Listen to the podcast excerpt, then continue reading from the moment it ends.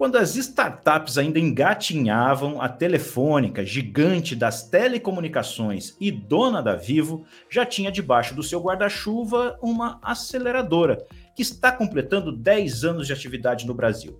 Ao longo dessa década, a Waira acelerou 85 startups, que juntas faturam mais de meio bilhão de reais por ano, e metade delas já faz negócios com a Telefônica.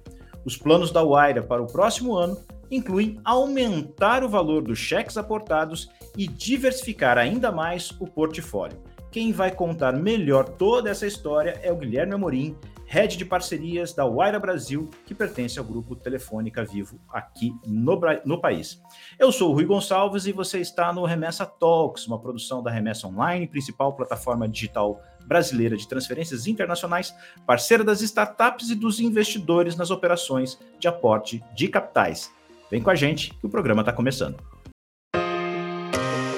Começa agora o Remessa Talks, o podcast da Remessa Online sobre o mundo dos negócios das startups.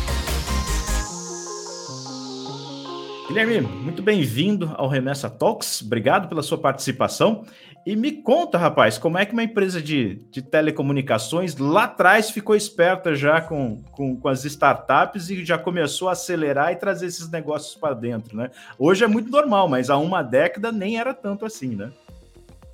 É, exatamente. Tudo bem, Rui? Prazer, muito obrigado. Bacana estar aqui com você, é, o público do Remessa Talks. E, de verdade, é, foi uma visão além do alcance, isso há 10, 11 anos, quando a Waira começou lá na operação global. É até legal mencionar que a Waira ela começa na, na matriz da Telefônica, na Espanha, então nós nos reportamos ao Waira Global, e de lá, nesses últimos 10 anos, nós espalhamos né, pelo, pela, pela América Latina e pela Europa. É, no começo, nós entramos como uma aceleradora, como você bem disse, e eu acho que o grande crédito que tem que ser dado ao grupo Telefônica nesse período foi sempre se manter atualizado às movimentações de mercado. Então, apesar de ser um grupo gigantesco, é, sempre operou com a mentalidade de uma startup em pivotar a sua operação. E a Wire é um exemplo disso. Né? A Wire começou como uma aceleradora, uh, a partir de 17, 18, entendendo as movimentações de mercado e até mesmo a saturação do ambiente de aceleradoras, é, se posicionou oficialmente como um CVC, né, um Corporate Venture Capital, é, e de lá para cá nós estamos no processo constante de adaptação do nosso tipo de operação para que a gente esteja sempre com uma oferta né, de serviços adequada para as startups do mercado. Então, é, eu, eu resumiria dessa forma essa trajetória, sabe? E você, como é que veio parar aqui? a história também é longa, também teve muito, muita pivotagem. é, eu, eu sou, imagina, eu sou designer gráfico por formação acadêmica, designer já estudei gráfico. artes. Pois é, então eu há, algumas décadas atrás, assim, eu, eu estudava a história da arte, né? Então, é, eu, eu, também fiz algumas mudanças, assim, de carreira. Pivotou de bastante, cá, né? nossa, demais. É, e, e, de lá para cá, eu passei por muita coisa, né? Mas nos últimos, eu acho que eu fixei um pouco residência na, na parte mais de é, go-to-market. Então, em aproximadamente há quase 20 anos, eu trabalho muito focado com o olhar para negócios de empresas, né? É, então, essa parte de go-to-market sempre foi muito forte. Eu comecei com isso há 18 anos na parte internacional, então eu é, atuei é, na parte de inteligência de mercado em programas, em PPPs, né, programas de política pública do governo federal, com instituições do terceiro setor.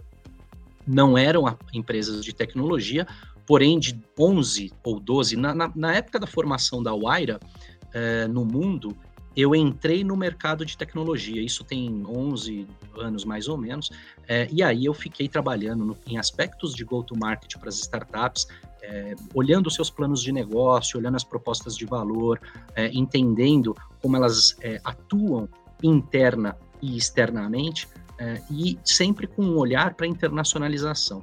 E atuei nisso desde desde o do, do início aí dos anos 2000. A partir de 2011 eu migrei para a área de tecnologia de 11 até 2020, eu fiquei atuando nesses projetos é, de política pública, é, levando as empresas. Não eram apenas startups, eu atuei muito com empresas de grande porte, de tecnologias grandes, né, as grandes big techs aqui brasileiras.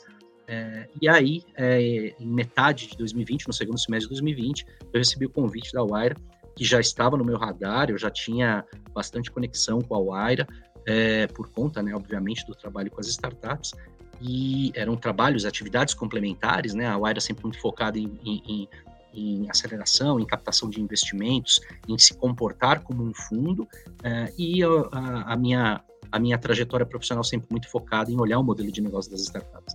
E aí, uh, em setembro de 20, eu mergulhei de cabeça 100% aqui na Wire, é, responsável pela área de parcerias. Né? A área de parcerias é interessante, inclusive, porque ela é uma área uh, muito uh, ainda com o DNA da Waira é, início de carreira, né? Então a Waira globalmente ela é muito forte em programas de aceleração, em Open Innovation. as operações da Waira no Reino Unido, é, em SPAN, né, que aqui nós não chamamos de Latam, né, nós chamamos a Waira Latino, a, as, as geografias da Waira Latam nós chamamos de SPAN. São muito fortes muito tradicionais, e a própria headquarter em Madrid é muito forte em programas de inovação aberta. É, e nós trouxemos isso em, em 2020 para o Aira Brasil. É, e de lá para cá eu tenho tocado esses programas é, junto com os parceiros mesmo da Waira Global, de, das outras geografias. Né? Agora, como é que é a atuação da Waira é, em relação às, às startups? É, normalmente Legal. um fundo de investimento recebe aí, faz o relacionamento, tem conhece os fundadores, faz aí o, a, o seu, a sua prospecção, né? Vocês são um CVC, mas também são uma aceleradora. Conta pra gente como é que a Waira atua ajudando as startups. É, hoje nós nos posicionamos exclusivamente como um, como um CVC, entretanto, tendo esse veio é, global, global cross-border, né, que a gente chama, de programas de inovação aberta. Então, a Wire ela não entra sozinha em mercado, é, para atuar em programas de inovação aberta, competindo com as grandes tradicionais mesmo desse setor. Então, a gente sempre faz isso com dois grandes ativos né, dentro do, da carteira.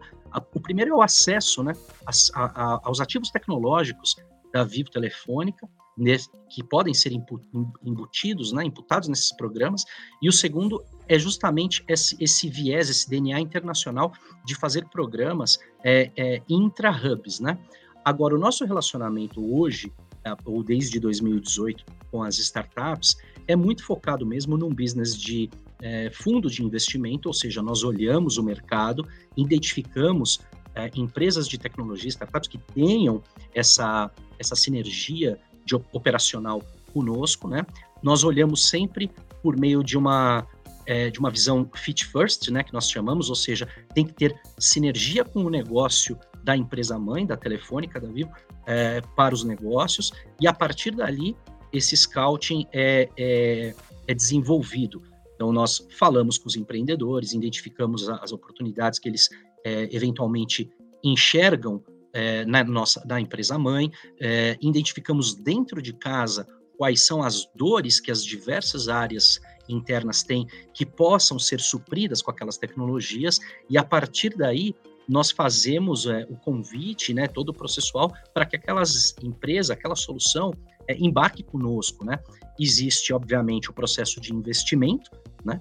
É, ela, ela é investida. Existe também ah, empresas que não necessariamente são investidas, é, é, são as não participadas, ou seja, aquela startup tem uma solução excelente que casa como uma luva com, com uma demanda interna nossa ótimo, chamamos ela para dentro, mas ela não está no momento de captar investimento, ela não quer ser diluída, ela não quer ter alterações no seu cap table, ela acabou de receber uma rodada.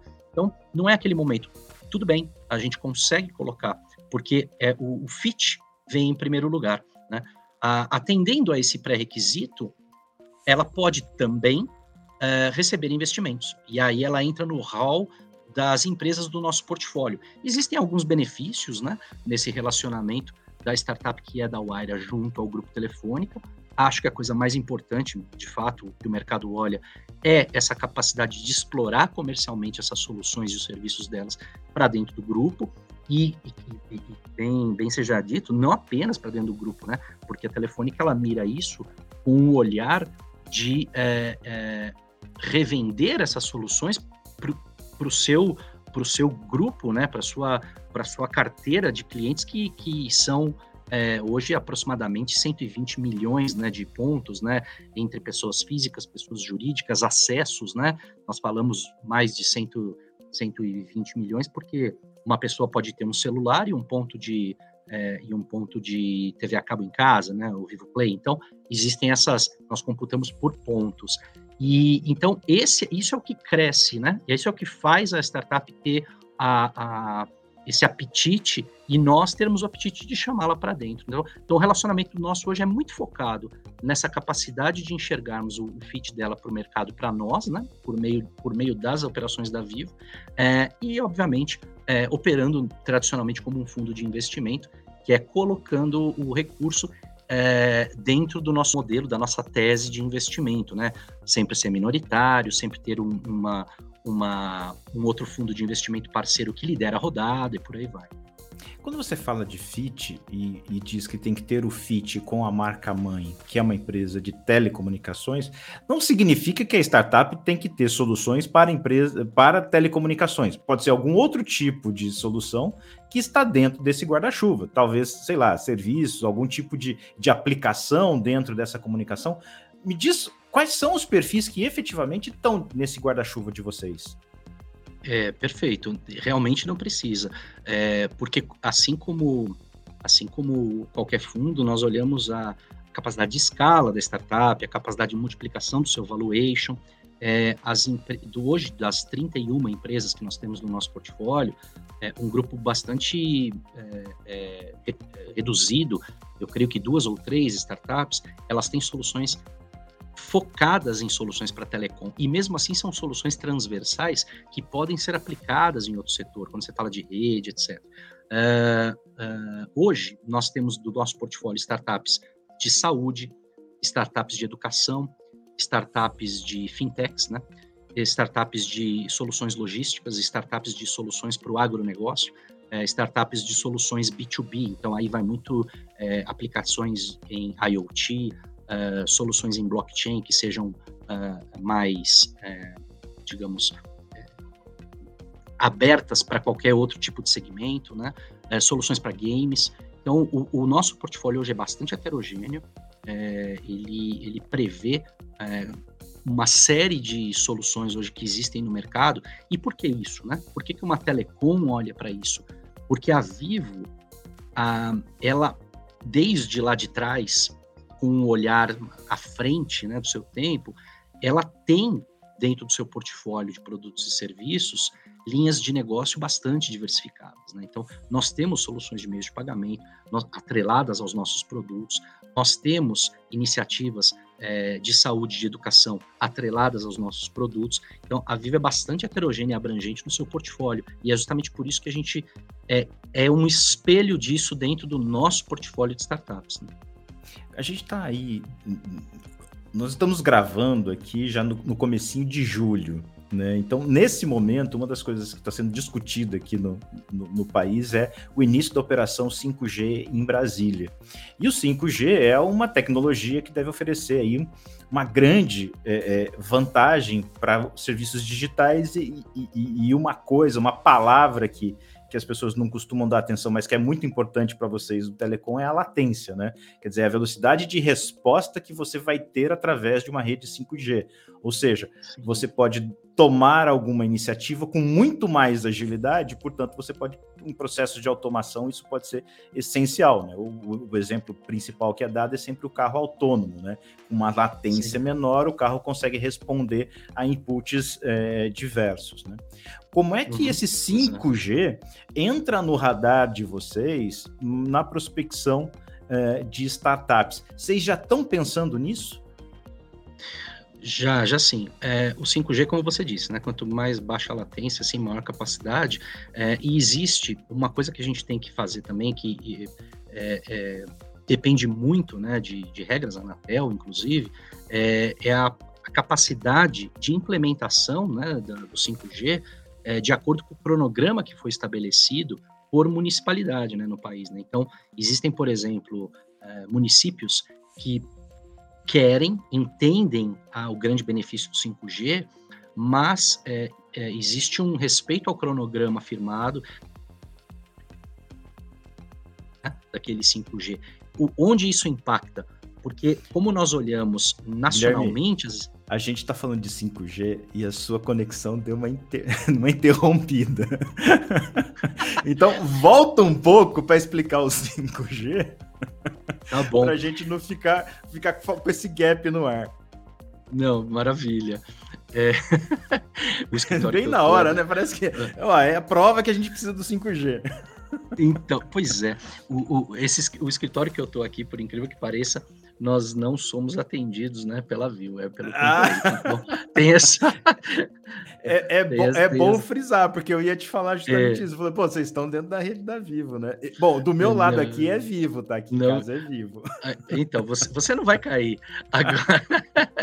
Mas é, a Wire ela funciona é, fora do, do prédio aqui da sede da Vivo, né? Nós temos um outro contrato e nós funcionamos num, num edifício apartado, né?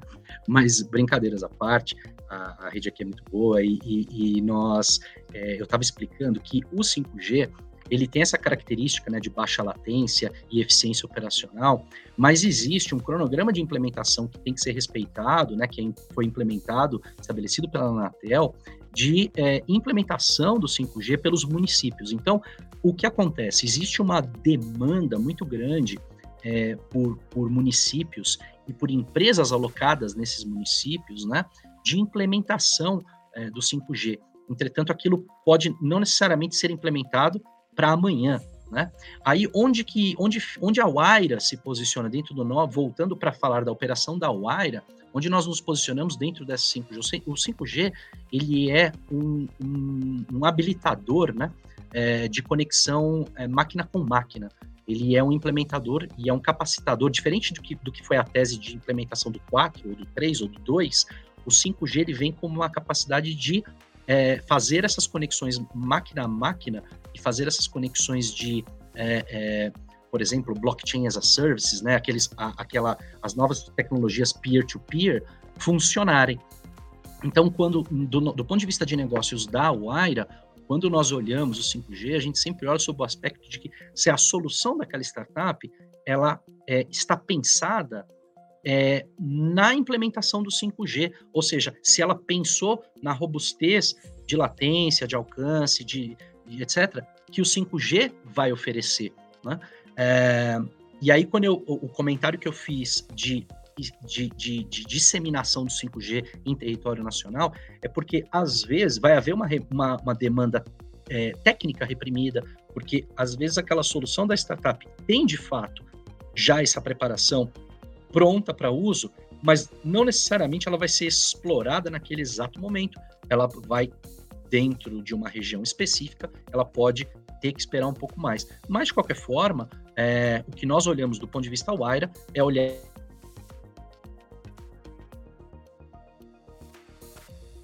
é, eu acho que o seu, o seu provedor que não é vivo tá querendo. Deu problema derrubar. de novo. deu. Ai, acho que estão ouvindo.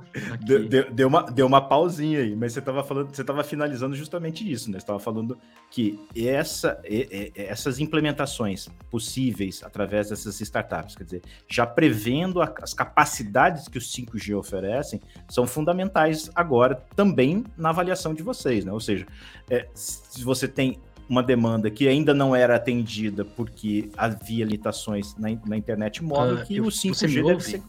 Tô te ouvindo sim, perfeitamente. Eu, eu, eu desculpa, eu perdi você. Eu só te ah. via falando, mas eu não o ouvi. Desculpa, Rui. É, e agora tá me ouvindo bem? Ouço, ouço. então vamos lá.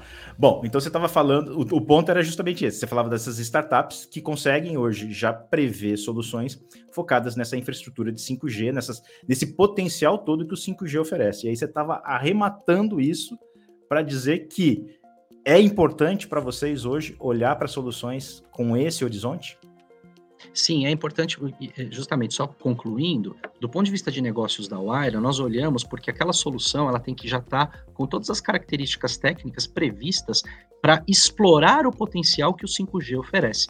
Porque às vezes você, exemplo, uma empresa de games, então você pode ter ali uma capacidade peer-to-peer para jogos online. Uh, aquilo precisa estar tecnicamente no back-end previsto para é, conceber a, a, a, expansão que o 5G vai permitir. A mesma coisa para soluções para o agro, a mesma coisa para soluções de serviços financeiros, meios de pagamento. Então, a gente olha sobre esse ponto de vista, se aquele negócio já está tecnicamente adaptado para aquilo. Bom, e aí agora a gente tem que pensar no seguinte: vocês estão focados é, é, em continuar expandindo a carteira de vocês é, nos próximos anos. E a gente está passando por um 2022 que está dando uma chacoalhada em tudo, né? Como, como é que isso está tá mexendo aí nos ajustes finos de vocês, já pensando no que vem pela frente? Olha, é, em termos, de fato, alguns meses começou hum, é, vindo lá do, do, Vale, né, do Vale do Silício, muita, muito comentário, muita informação, muita notícia, muito paper focado, né, nas torneiras secando, nas torneiras fechando. É, existe um movimento global disso, muito em função de, de questões macroeconômicas globais, é, de fato. A realidade hoje aqui no, no, no nosso universo Aira ela, ela é um pouco diferente, eu diria. É, nós temos hoje a nossa operação dentro dos nossos orçamentos destinados a investir nas startups mantida, né? e, e, não há nenhuma sinalização para que 2023 haja é, nenhum tipo de, é, de arrefecimento disso, pelo contrário, né? Então, nós estamos, assim, é, finalizando é, os preparativos aí para o próximo semestre, para Q3 e Q4, é, da mesma forma que a gente encerrou 2021, né? E para 2023 a, a intenção é, é, é, é, é mais embaixo ainda, né? No acelerador. Nós temos, claro, né? É, isso em termos de budget, né? Em termos de valores alocados aí previstos é, dentro da, do universo das startups, né? Então eu estou falando de follow-ons, da, das startups do portfólio, ou rodadas novas para startups novas que a gente quer, quer, quer investir, até porque isso é uma, é uma tese, é uma estratégia nossa agora para 2022 ainda, para o próximo semestre, ter novas empresas, ter novas startups dentro do nosso portfólio. Então, é, esse, essa, é, é, esse discurso né, que tem ocorrido é, por enquanto a gente não nos afeta e pelo contrário, né? Inclusive, eu acho até legal dizer, né? Nós é, estamos com outro bolso, né, de investimento, uma nova, um novo bucket aí que a gente é, montou junto em parceria com a, com a Vivo, liderados pela Vivo, é, uma nova iniciativa que justamente potencializa, aumenta o valor do cheque que nós temos na Wire para investir em rodadas superiores. Hoje a Wire é muito focada no, no pré-seed, no seed, né, pelo, pelo, pelo valor que nós aportamos, 2 milhões, 2 milhões e pouco de real. É, e a nossa intenção é escalar isso em, em, em, aproximadamente 10 vezes, né? A gente vai passar a trabalhar agora num range aí de, de 5 a 24 milhões de reais em rodadas série A e B.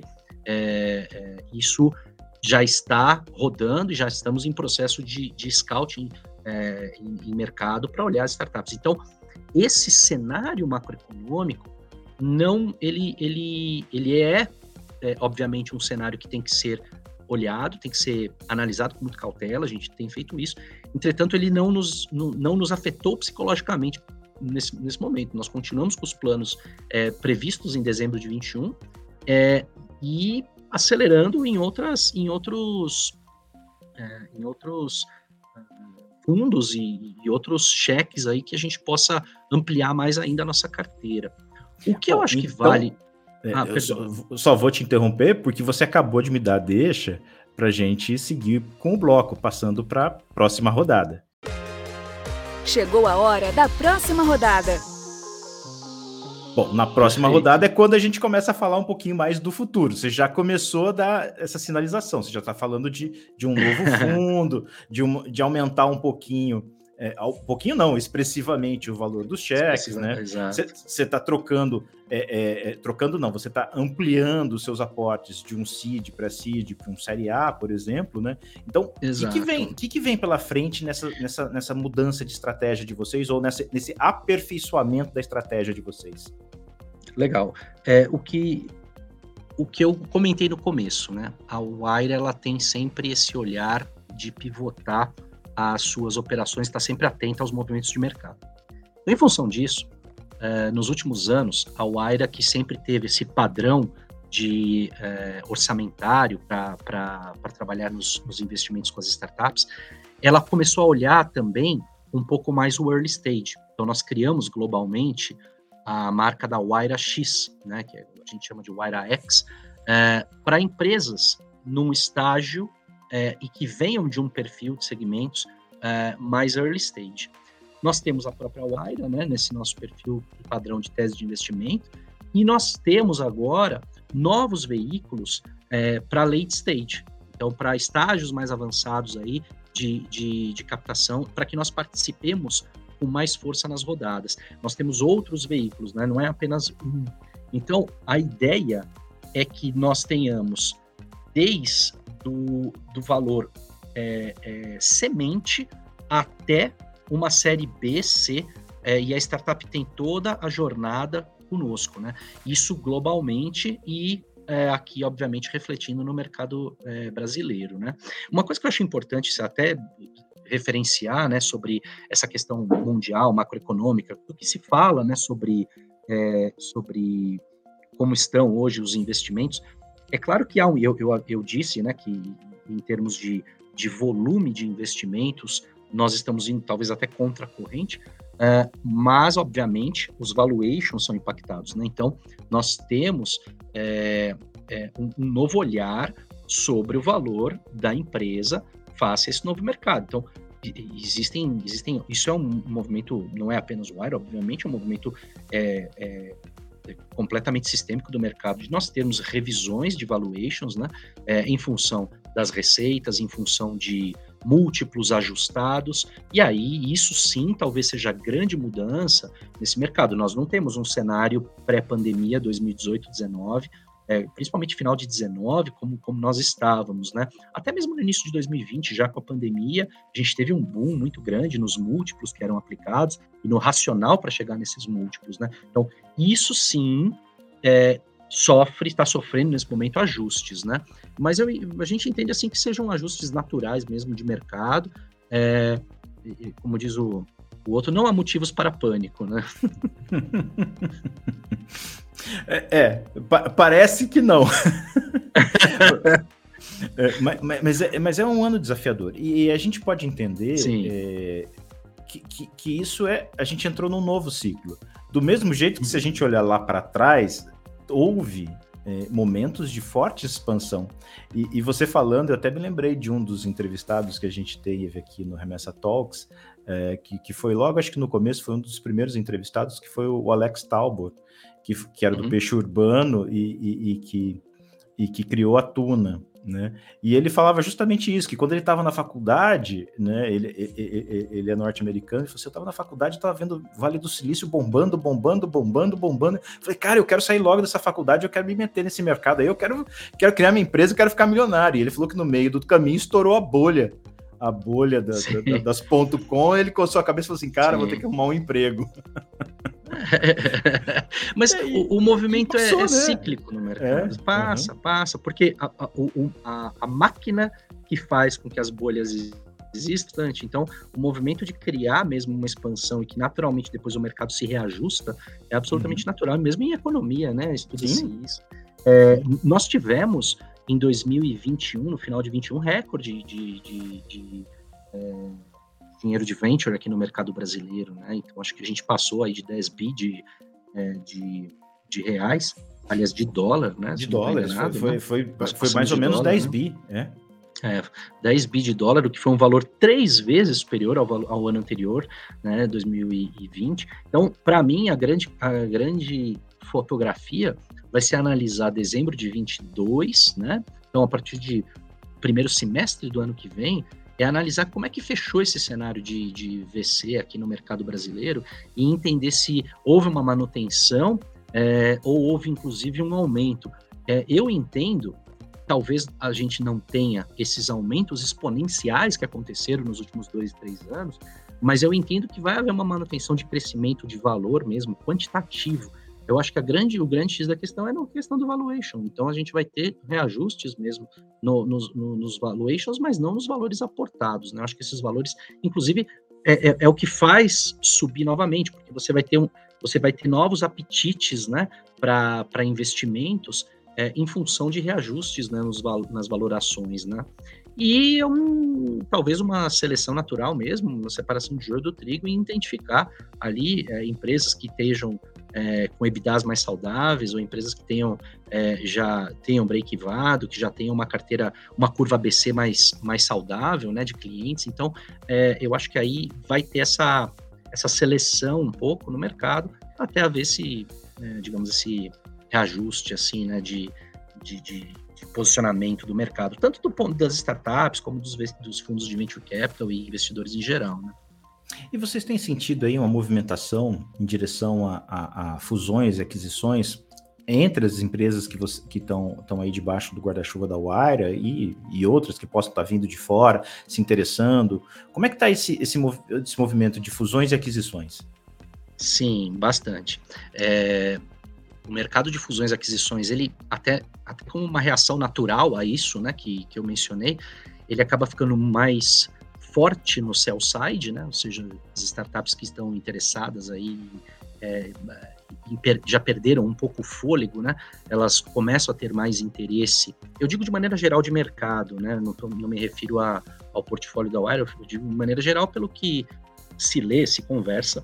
É, você percebe um, um, uma vontade maior e você percebe uma quantidade maior de empresas no sell side, do lado das corporações. Então, existem assim, a gente pode identificar aí talvez quatro grandes perfis de compradores, né, do buy, que estão no buy side. Então, você pode ter é, movimentos assim de é, compradores concorrentes.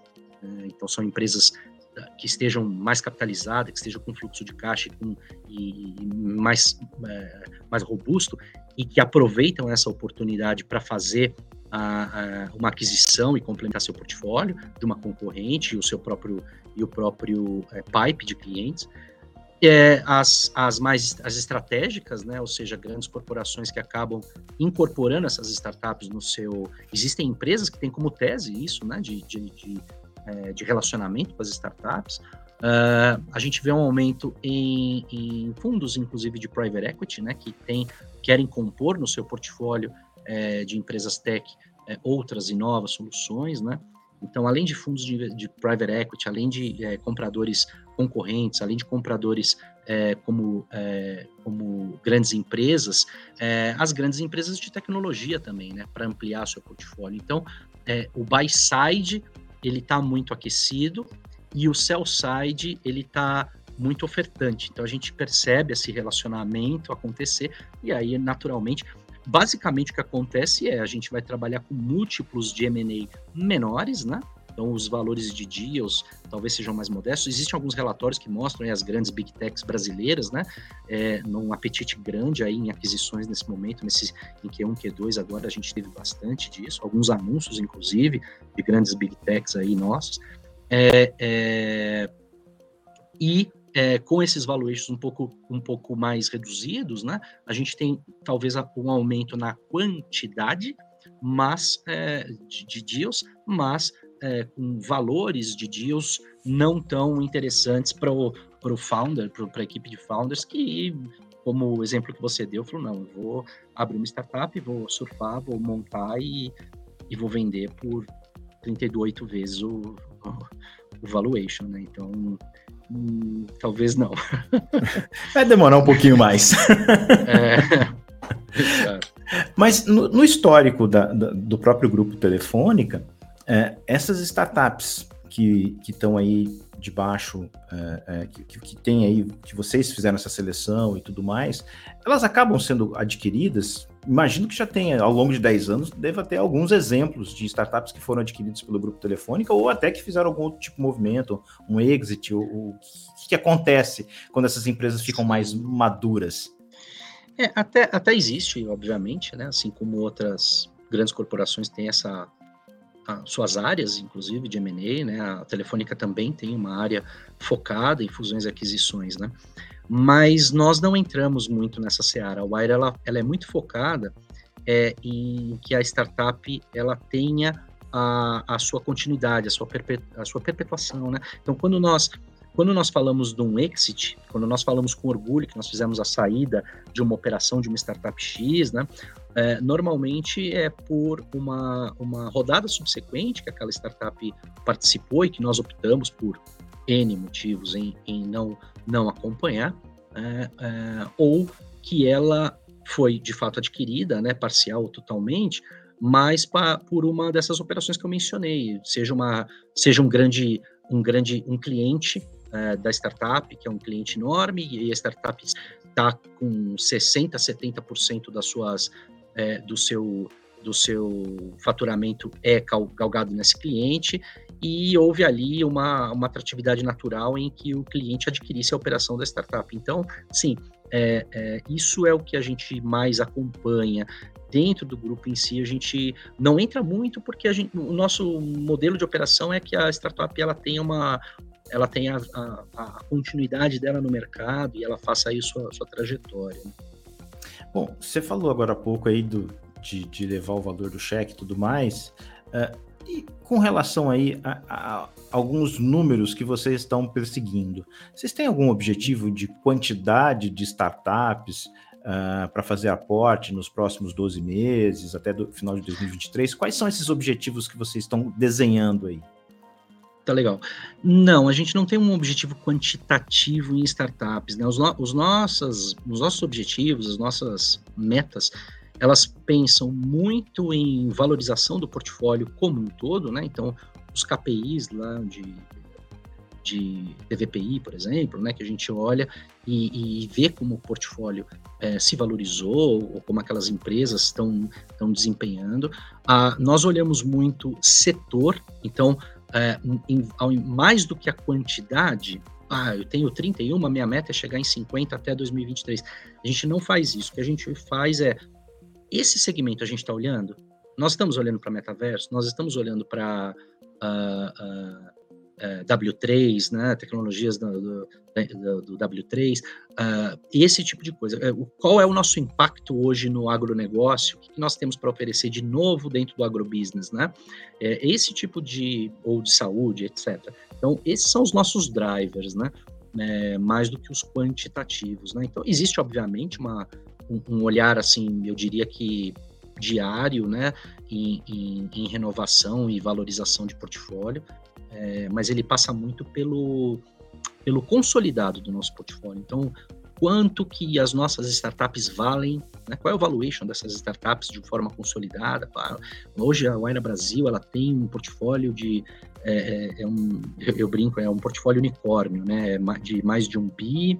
Uh, hoje nós temos os principais segmentos que são tese da, da Vivo é, e da própria Waira Global estão previstos é, estão aqui né, representados, e, e, esses seriam talvez os nossos principais é, drivers, assim, né? E para final de 2020, é, é, é ter, aí sim, quantitativamente, ao menos uma nova startup mais late stage que a gente quer investir nesses novos fundos aí que eu mencionei, é, aí sim é um, um, é um KPI quantitativo, quer dizer, é, é, dar o start, dar o pontapé inicial nesse novo, nessa nova linha no, que, que, a gente está é, trabalhando de, de, investimento.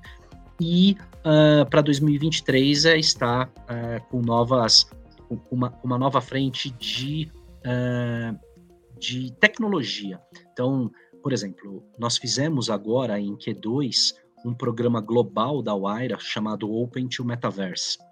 Esse programa foram uh, mais de mil startups pelo mundo que foram escauteadas por todas as geografias né, nossas aqui na Wire, que são nove é, escritórios pelo mundo.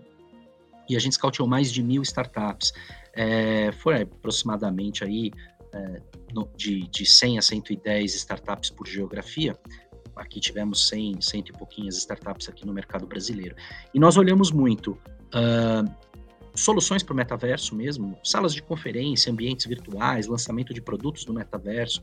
Nós olhamos muito soluções de blockchain as a service, como uma ferramenta, como um marketplace de viabilização dessas tecnologias. A gente olhou muito soluções em cripto, uh, nós olhamos muito soluções é, até mesmo de NFTs, né? Como funciona esse mercado, o que, que, que, nós podemos extrair de interessante dali. E aí a gente chegou em algumas soluções que já estão, algumas mais incipientes, outras bastante bem tracionadas nesse mercado aqui no Brasil, né? É, a, a, nossa ideia agora globalmente, e aí respinga né, pra, no mercado brasileiro é, é falar com cada uma delas, né, entender o modelo delas, entender se elas estão agora é, é, captando, se elas estão olhando o mercado de, de, captação de investimento, se elas estão interessadas em expandir de, e de que forma elas estão interessadas em expandir nesse tipo de business de VC. Então a gente está com esse apetite de olhar novas é, é, novas tecnologias e olhar novas oportunidades, eu diria mais do que quantificar isso, né? Se nós vamos ter três startups focadas em metaverso no nosso portfólio em 2023, não saberia dizer. Talvez se nós tivermos uma, eu acho que já seria uma, um KPI bacana. Guilherme, a gente está chegando no finalzinho e eu queria que você dissesse para nós, é, comparativamente, você está dentro de uma corporação global e você falou, cara, a gente está espalhado pelo mundo. É, o Brasil, em termos de startups, comparado com esses outros mercados onde vocês estão atuando, qual a qualidade das nossas, das nossas startups? Qual é a entrega que as nossas startups é, são capazes de fazer comparativo, comparando com startups uhum. em outros países. Não sei se, você, se vocês têm um ranking, né? De quais são os melhores países de startups onde você, a Waira está instalada, em que lugar a gente está nesse país. E, dentro do Brasil, onde é que estão os, os, os nichos aí, onde estão os, os, os, os ninhos, efetivamente, uh, de maior criatividade? Está aqui no, no eixo Rio-São Paulo, está no sul do país, está uhum. no Nordeste? Onde é que vocês estão vendo maior riqueza? Legal. É, olha, eu, eu sempre é, tenho essa premissa de que cada hub da Wire ela, ele tem um DNA né, específico. Né? É, eu acho que mais do que. Então, você tem hubs muito focados em, em programas de inovação aberta. Esses hubs, o perfil daquelas startups são em geral mais early stage. Uh, você tem hubs muito focados, muito sofisticados é, no relacionamento das grandes corporações com as startups. É, e aí a gente entende que, apesar de quantitativamente não ter uma, um grupo muito grande de startups, mas ali muitos deals acontecem. Então, onde que o Brasil, na, na minha visão, ele se posiciona? Né? Historicamente, o Brasil melhorou muito, né? se sofisticou muito em relação a, ao, ao mercado de tanto de VC como das startups. Né? É, nós temos hoje, em termos de tecnologia, nada a dever, né? Então, mesmo nos meus anos de internacionalização, muito benchmark foi feito e a capacidade tecnológica de entrega é totalmente igual aos grandes hubs é, globais. Então, sempre foi dito, por exemplo, que no Reino Unido é um hub de tecnologias para meios de pagamento. As fintech brasileiras não devem nada, né? Inclusive nós temos as dentro das dos maiores aportes de investimento aí no mercado latino-americano e global, você tem fintechs brasileiras né, no, em 2021. Uh, ah, em termos de soluções para o agro, nós somos, acho que junto com Israel, talvez, nós somos os mercados mais é, robustos para isso. Talvez onde eu acho que ainda haja espaço para crescimento, e aí por isso que eu digo que a Telefônica é bastante pioneira nisso, porque está nesse mercado de CVC há, há 10 anos, há mais de 10 anos, é, é essa capacidade de interagir com a startup de uma forma é, é, de uma parceria. Né? Então, não encarar a startup única e exclusivamente como um fornecedor que tem algum tipo de fast track, mas um parceiro comercial de uma forma muito mais é, é interessante, que, que, você consegue fazer negócios de formas mais é, das mais diferentes formas né, com essas startups. E eu acho que talvez haja espaço ainda no mercado brasileiro para esse tipo de crescimento de mentalidade das grandes corporações, isso que a, que a, que a Vivo tem sobra, é, em se relacionar é, de uma forma é, mais é, estratégica com, essa, com esse mercado de startups. Né? Geograficamente, quando você menciona sobre o Brasil, é, hoje o Brasil responde por mais de 50%, é 51%, 52% é, do volume de negócios, do volume de investimento em startups, é, do volume do mercado de tecnologia mesmo, TIC, quando você fala é, TI, telecom, da América Latina. Né? Então, é, quase 50 mais 1, né? um pouco mais da metade é, dos números de tecnologia no Brasil, no, na América Latina, vem do mercado brasileiro, seja investimento, seja, enfim. Uh, e, e Onde, onde a gente tem alguma liderança é no, naturalmente aqui no, no, eixo sudeste, né? Nós temos é, uma quantidade maior de startups, existe um, um celeiro é, mais um, evoluído, né, para esse tipo de startup. Entretanto, tem, tem, tem regiões do Brasil é, que estão tendo um, destaque muito grande e essas startups estão tendo um crescimento não, não apenas local, mas já com uma abrangência nacional muito interessante. Então a gente tem, já não é novidade nenhuma, mas a, a, o hub, o hub do Recife, liderado pelo Porto Digital, que abraça boa parte ali da região Nordeste. Nós temos o, o, Hub do Sul, e aí eu dividiria nos três estados mesmo. Tem, a gente tem um movimento fortíssimo de startups no Rio Grande do Sul, tanto que o South Summit, né, a primeira edição agora que aconteceu no Brasil, foi em Porto Alegre. A Waira esteve lá presente, nós fomos mais de 18 mil pessoas, assim, metade eram startups. A gente tem é, em Santa Catarina, é, tem um hub fortíssimo ali, liderado inclusive pela CAT, muita solução interessante. É, o Paraná, ele se destaca principalmente no seu norte, na região norte do estado. Ali é um celeiro muito grande para empresas de tecnologia. É, cada um com a, sua, com a sua característica, assim. Eu já trabalhei bastante com empresas do norte do país, né?